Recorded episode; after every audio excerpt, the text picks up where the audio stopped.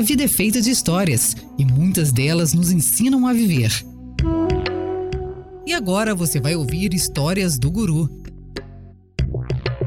E no programa de hoje.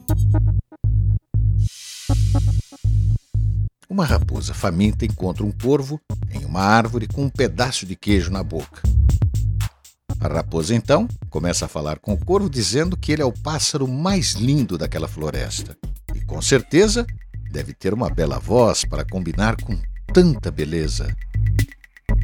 A princípio, o corvo fica em silêncio, segurando seu queijo. Mas, finalmente, depois de muita bajulação da raposa, ele acaba abrindo o bico para cantarolar.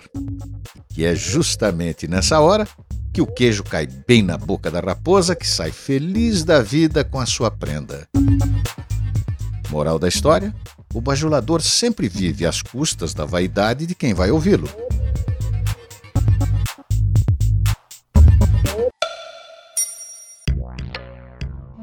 Você acabou de ouvir Histórias do Guru, apresentado por Walter Bonásio.